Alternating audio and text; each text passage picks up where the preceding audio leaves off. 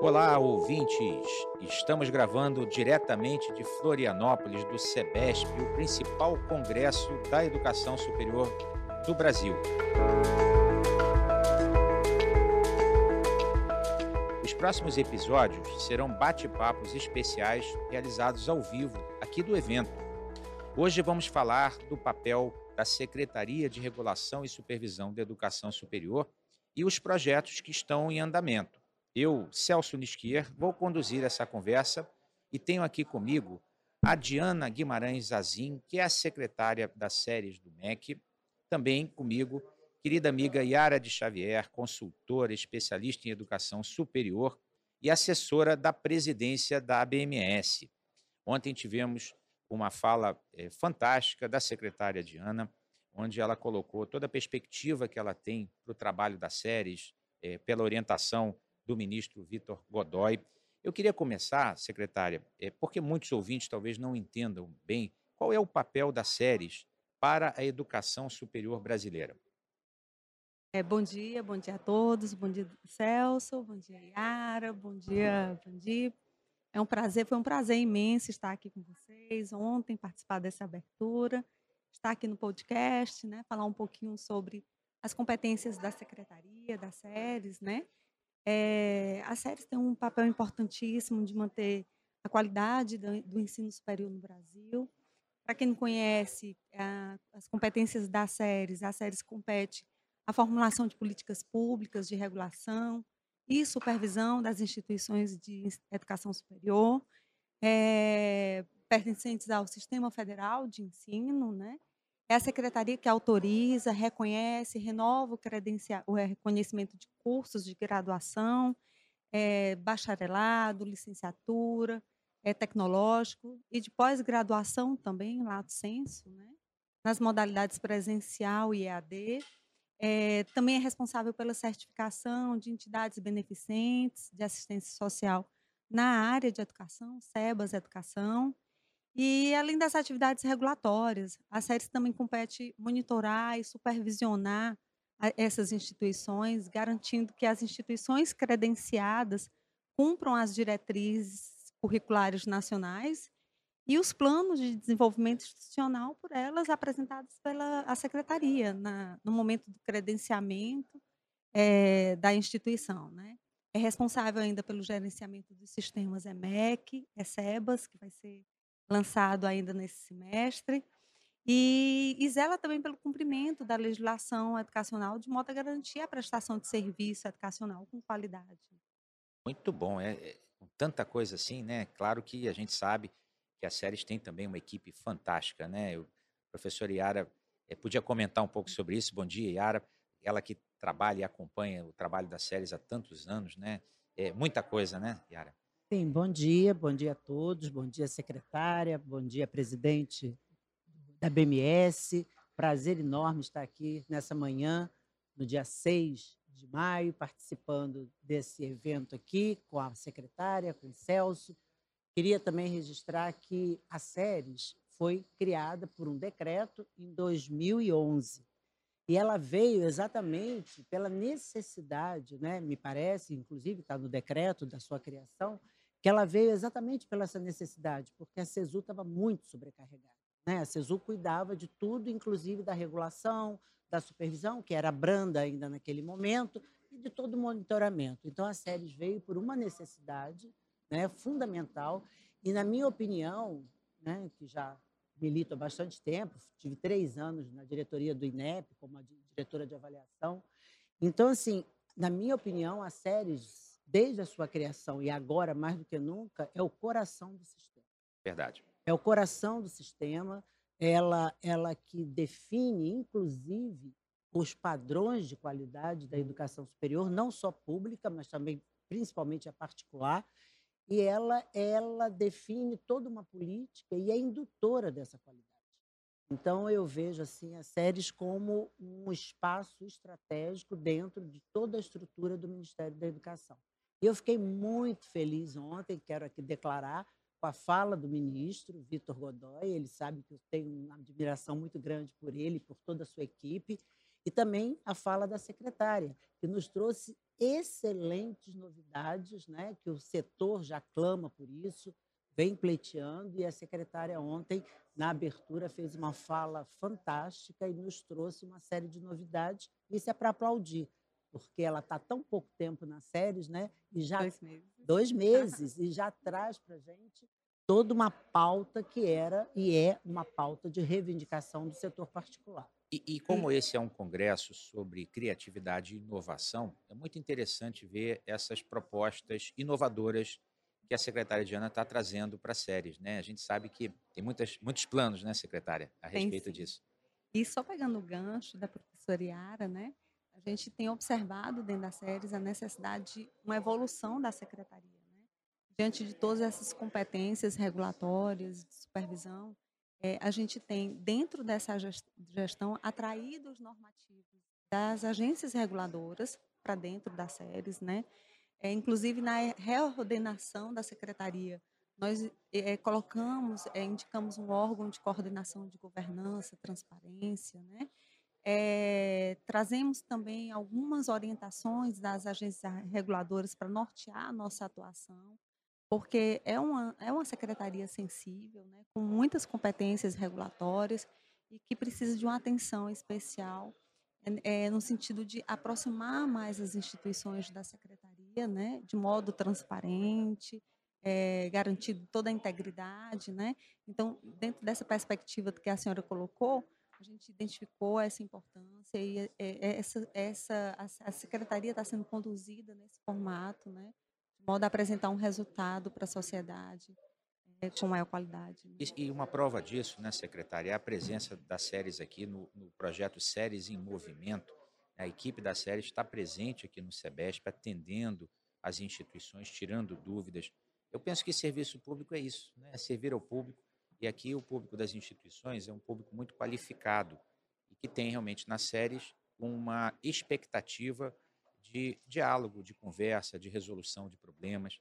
Isso de fato tem acontecido, os processos começam a andar com uma velocidade maior, não é, secretário? Isso é importante dizer. Eu tenho certeza, pela sua fala ontem, chegamos a conversar um pouco né, de projetos envolvendo, inclusive, as universidades federais, no sentido de aprimorar ainda mais os processos e os sistemas das séries, é isso? É verdade, sim. É, quando, quando a gente chegou nas séries, identificou aquele volume de processos represados, né? Nós temos em torno de 21 mil processos represados, né? é um impacto muito grande para a sociedade, é um prejuízo muito grande, né? Então, receber algumas instituições de ensino, nós sabemos que tem grandes grupos educacionais, né? mas também tem pequenos grupos educacionais que não conseguem manter suas instituições aguardando um prazo de dois, três, quatro, cinco anos para ter uma resposta dos seus processos regulatórios, né? Então, algo muito marcante, uma determinada instituição de ensino, numa reunião, e é importante registrar ainda nesse, nessa perspectiva de governança, transparência, trazendo uma política de integridade para dentro das séries, né? É, nós colocamos uma agenda virtual, na, o site das séries possui um link de acesso a uma agenda virtual, então qualquer interessado, qualquer usuário do, da secretaria pode ter acesso, marca, entra lá no site das séries, clica lá no link, né, e vai poder indicar o seu processo, o número do seu processo, a instituição, é sugerir uma data, quem está sugerindo a data de reunião é a própria instituição, com horário, indicando se essa reunião é presencial, é online. A gente tem tido essa preocupação. E, dentre essas reuniões que nós temos tido, é, nós recebemos uma pequena instituição de ensino que o, o, o, o dono da instituição estava desesperado assim, secretária, se não sair a decisão, eu vou quebrar, eu vou fechar.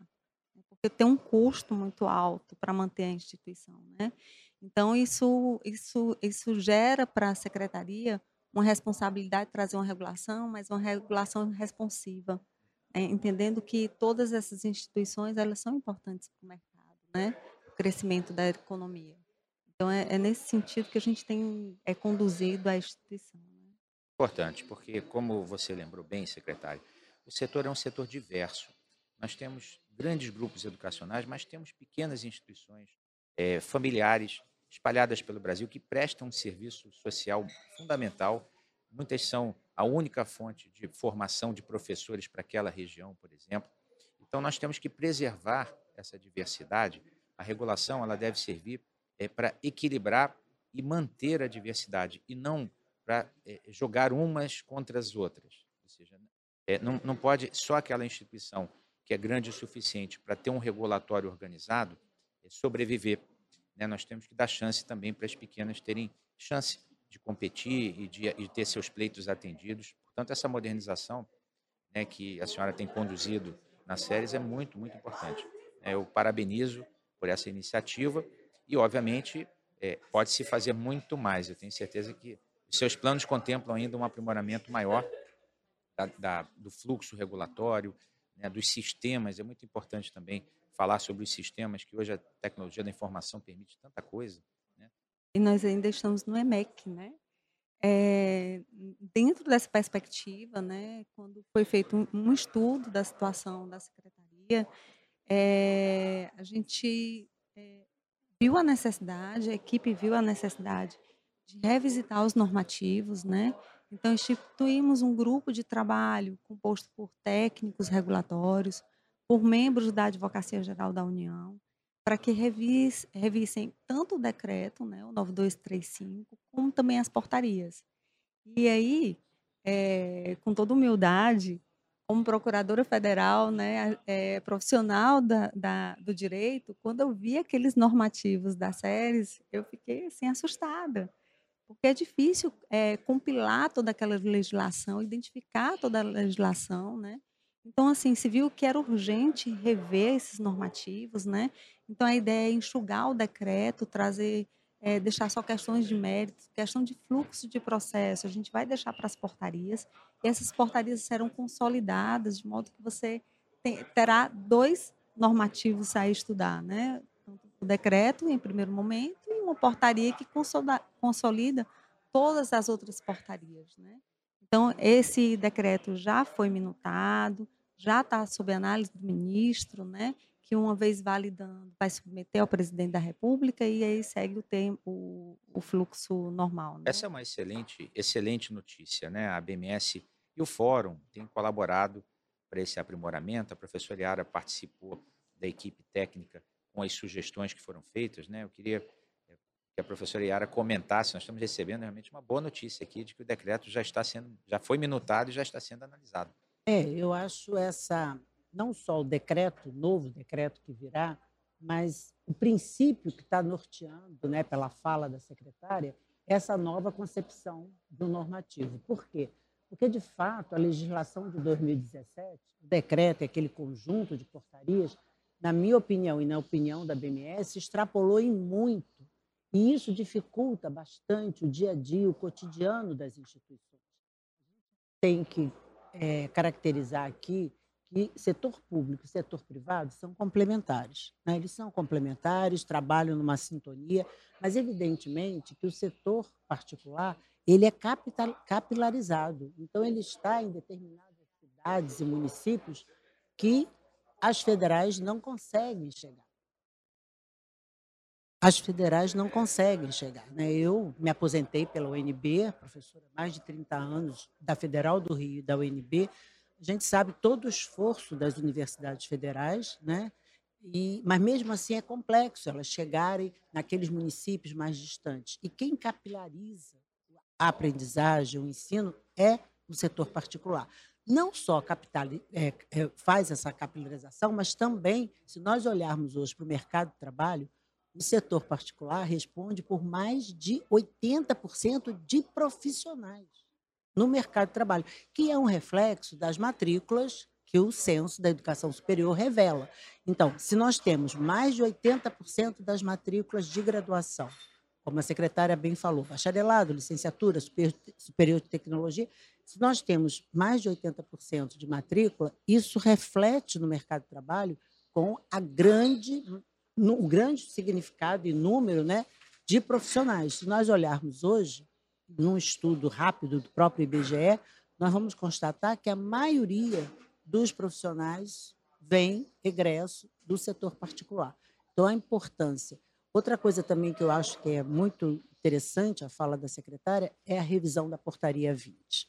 No conjunto, Família de, 20. É, no conjunto de todas, a 20 é muito preocupante, porque ela induz uma avaliação. Como assim? Muitos avaliadores, enfim, né? Eu fui avaliadora há muitos anos também do INEP, enfim, mas muitos avaliadores cientes daqueles indicadores que limitam qualquer ato, muitas vezes, até por uma questão, enfim, ideológica, corporativa, ele vai dar uma nota boa no final, a instituição tem uma avaliação com quatro ou cinco, e ele vai naquele indicador, que não pode ter menos do que três, como é o caso de conteúdos curriculares, estrutura curricular, e dá um dois. Isso implica num trabalho imenso porque não é aquele indicador que revela a qualidade do sistema nem da instituição. Isso implica mais trabalho, tanto para séries, quanto para IES, quanto para o INEP. Então, eu penso que não deve ter padrões de qualidade diferenciados. A, a, a, avaliação tem que ser vista como um todo. Então, isso eu acho muito interessante nessa revisão também, a série se observar essas questões. Né? E aí, só para também falar um pouquinho do INEP, né? porque eu gosto muito do INEP, vim de lá, enfim, eu também queria parabenizar o ministro e toda a sua equipe, também o professor Danilo, por ter tido a coragem né, de implantar a avaliação em loco virtual. De fato, era, foi assim, me parece, eu até escrevi um artigo, já saiu publicado nas grandes revistas, dizendo claramente que é um marco nos sinais. O Sistema Nacional de Avaliação começou em 2004, né? já temos aí mais de 15 anos do Sistema Nacional de Avaliação, a Lei 10.861, e nessa trajetória toda dos sinais, eu fico tranquila, porque eu estava lá implantando os sinais em 2004 até 2007, e aí me veio uma, um marco fantástico que foi né, o Ministério, porque não é um órgão, é um Ministério, ter assumido essa responsabilidade e ter implantado a avaliação virtual, que o próprio ministro disse ontem na fala dele, mais de 4 mil avaliações que estavam represadas. E ao, ao manifestar o desejo de permanecer com a avaliação virtual em loco, a critério de escolha da instituição, ele foi é, unanimemente aplaudido pela nossa audiência aqui ontem, mostrando que o setor apoia essa iniciativa, que eu considero inovadora, como a Yara coloca, um marco é, dos sinais e que merece continuar. E em linha com isso, secretária, a gente conversou também ontem rapidamente durante a cerimônia, há muito que pode ser feito também para o acompanhamento das instituições se tornar remoto, no sentido de alimentado por dados e não por visitas. Né? Falávamos da importância, por exemplo, com o imposto de renda, com o controle do INSS. Quer dizer, gente, as empresas são acompanhadas é, é, estatisticamente, né, por análise de dados, e quando há uma diferença qualquer, a instituição ela é visitada para correção de alguma é, deficiência, sempre com o intuito é, é, de formativo, de, de, de, melhorar a instituição. Eu acho que essa atitude ela é uma mudança dentro do setor público. Né? Com relação às instituições de educação superior, o setor pensava o seguinte: é todo mundo culpado, me prova que você é inocente. A gente tem que inverter o ônus da prova, até porque há uma minoria que eventualmente transgride regra. E muitas vezes por falta de conhecimento de como usar ou aplicar aquela regra. Então, quando o, o, o, o serviço público inverte o ônus da prova, cria bancos de dados e informações confiáveis para saber antecipadamente se aquela instituição vai sair da curva e age pedagogicamente, ele está cumprindo o seu papel de forma muito mais eficiente né, e permitindo que as instituições tenham liberdade para poder avançar, criar, melhorar a qualidade, sabendo que caso alguma coisa não, não dê certo, né, o serviço público, o MEC, ele é aliado no sentido da correção do problema. Né? É claro que a gente tem que deixar claro, como eu lhe falei ontem, que o setor, sim, está preparado para ter mais autonomia, porque sabe que vai ter mais responsabilidade. Aqueles que não estiverem caminhando direito serão responsabilizados e, obviamente, pagarão o preço disso. Mas essa atitude é uma atitude que nós, como setor, é, com a maturidade que temos hoje, estamos preparados para assumir. Você não acha isso, Yara? Eu acho. Inclusive, não é uma, uma inovação no Ministério da Educação, porque a CAPES já funciona dessa forma. Toda a pós-graduação estrito senso, quando alguém, quando alguma instituição pleiteia um mestrado, um doutorado, entra na plataforma Sucupira e apresenta o projeto, não tem avaliação em loco. Então, a CAPES, desde a sua fundação, já funciona dessa forma. Então, você apresenta a proposta, apresenta o seu projeto, a CAPES, através do seu banco de consultores, analisa aquela documentação, te dá a possibilidade de você iniciar o programa, o mestrado, seja profissional ou acadêmico, e a partir daí, quando for reconhecer, é que tem avaliação em loco. Então, secretária. Só para complementar, né, a ideia, na realidade, a ideia do Ministério é trazer um processo regulatório mais enxuto. É, na realidade, não há muita margem de discricionariedade para a secretaria. Né? É, são requisitos legais. Uma vez que a instituição atenda esses requisitos, é, a SERES vai proceder ao credenciamento, autorização, né, todos aqueles atos autorizativos. Mas a ideia, e aí é, estamos dando forças né, para trazer uma, uma melhor supervisão. Que é, o professor Celso estava colocando aqui, é um projeto da SERES, em parceria com a Instituição Federal de Ensino, para a gente tentar desenvolver, a partir da modernização do EMEC, né, que já está numa fase muito avançada, é, há uma perspectiva de entrega em setembro do ano que vem, de formarmos uma plataforma que converse com o EMEC, de modo que todos aqueles projetos, plano de desenvolvimento institucional, né, e, e, demais critérios que foram avaliados pela, pelo INEP no momento do, auto, do ato autorizativo, seja integrado com essa plataforma, de modo que possamos ter um painel com todas as instituições de ensino em tempo real, para tentarmos identificar se aqueles projetos que foram apresentados, se aquele plano que foi apresentado, ele está sendo executado no decorrer dos anos, né? De modo que a gente não aguarde três anos para revisitar aquela instituição e Excelente. verificar se foi realmente atendido, né? Então a ideia é, no modelo que o Celso colocou, né, é, que já acontece no INSS, é, em outras instituições, é um, um mapa com tempo real, indicando as instituições, e aí é uma atuação preventiva e pedagógica, Perfeito. e não de supervisão, né? Isso. E aí, no momento, se necessário, uma atuação de supervisão realmente por parte da secretaria. Isso é excelente, excelente. Eu só achei setembro do ano que vem um prazo muito longo. É, não, é setembro deste ah, ano. Ah, bom, então é agora eu entendi bem, que bom. Ah, que Aí fica realmente como um legado da, da, sua gestão em tão pouco tempo, será realmente fantástico se essa meta for batida. E eu tenho Vai certeza, tenho certeza pela, lançada pela... estará, lançada Olha... será. Lançando já se configura né, um fato importante Exato. politicamente. Eu acho que a gente tem que considerar que a gente trabalha com âmbito político.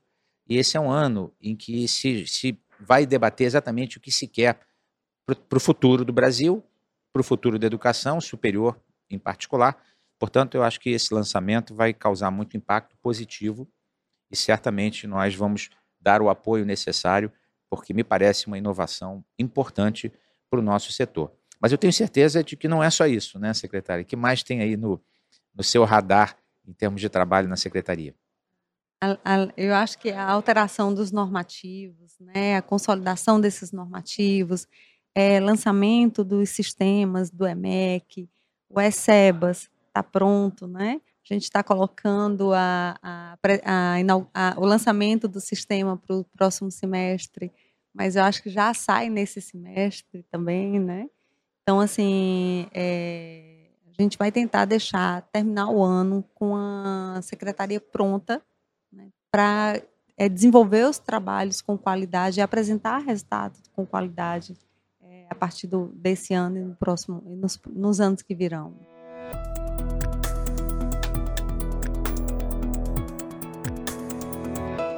Muito bom. Isso realmente é, será muito bem recebido, como já, já está sendo bem recebida a sua participação aqui no SEBESP, né, as suas considerações. Nós estamos caminhando, infelizmente, porque são tantos assuntos, para o nosso tempo final.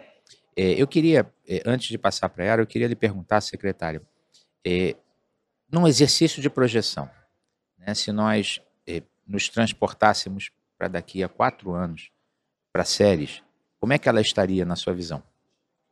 É, eu imagino uma secretaria é, com resposta, com processo regulatório muito rápido, né, com as instituições sendo credenciadas no tempo mínimo possível, com seus cursos autorizados no menor tempo possível, é, com essas instituições sendo acompanhadas pela secretaria é, de forma preventiva, pedagógica, com monitoramento, supervisão numa última instância mesmo sendo necessária, né? E uma secretaria que, que esteja mais próxima das instituições, né? Que não precise de, é, de interlocutores, né? Para alcançar que é, seja acessível na realidade, né? A todas as instituições. Que visão maravilhosa, né, Yara? Sim, maravilhosa. E eu fico feliz porque vem de uma secretária, né, uma mulher à frente dessa secretaria, que, como eu disse no início, é o coração do sistema eu, como mulher, aplaudo e, e acho que não, não quero aqui abrir uma discussão de gênero, de jeito nenhum. jeito nenhum. jeito nenhum. Mas eu aplaudo porque, de fato, a secretária assumiu a secretaria no momento né, complexo, né, no momento de transição. Então, ela, além de muito competente, simpática, é uma pessoa corajosa, porque é muito complexo, né, assumir no momento que já no final de um governo, que poderá ser o próximo, mas, enfim, final de uma gestão. Então, a secretária foi muito corajosa, a sua equipe também, e, além do que, muito simpática, muito comunicativa, fala com a verdade, né? fala com o olhar e se expressa dizendo exatamente o que ela pretende para a secretaria e que nós temos que aplaudir. Então, secretária, olha, meus aplausos e estamos aqui juntos na torcida para que todo esse planejamento de fato aconteça ainda na sua gestão, da sua equipe e conte conosco, né, Celso, para o que precisar. Conte conosco. Eu sim. agradeço e conto sim, viu? muito, muito obrigado. E com isso, então, nós encerramos o nosso podcast diretamente aqui do SEBESP com a secretária Diana Guimarães Azim, com a professora Yara de Xavier. Espero que vocês tenham gostado e em breve voltamos com mais debates sobre educação superior. Obrigado a todos vocês.